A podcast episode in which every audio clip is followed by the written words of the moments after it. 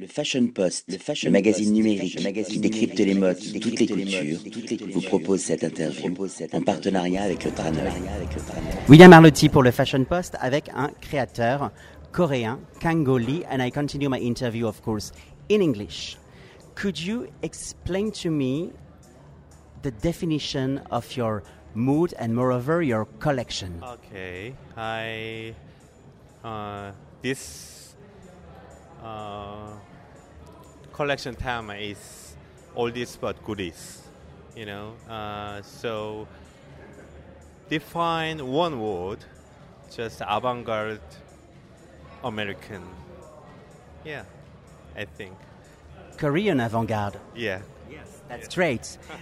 what is the? Could you explain to me what is the energy in Korea? Because I know that there is a, a very revelation and a sparkling energy with fashion. Yeah, I think uh, at last you uh, just uh, whole looking is chic or not.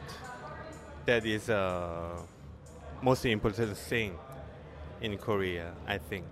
Yeah. Your collection is extremely chic, but there is this touch with streetwear attitude Yeah. to run and to walk in the city and to be free. There is the importance of the blue. Could you tell me more about your fabrics and your color?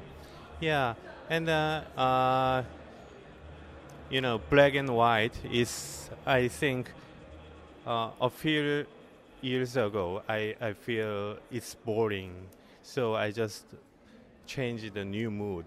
So uh, that blue uh, gradation and dyeing techniques is most important thing in my co- new collection. Like a tie and dye, Yeah, and like like the clouds in the sky. Yeah, yeah, and then you know, imaging the jeans. The jean is most important things in trend.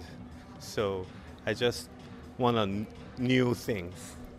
Is it your first time in Paris? Uh, Paris is first time, but uh, I just uh, participated in uh, Milan White Uomo and New York Capsule Show. Uh, this is the first time, fourth, but uh, Paris, uh, very good place to to sales and uh, presentation to show. I think. It will be the conclusion. Thank you so much, you. and good luck, and hope to see you next season for Le another Fashion collection. Post, le Okay, magazine thank you, numérique qui décrypte les modes de toutes les cultures, vous propose cette interview en partenariat avec le Tranoï.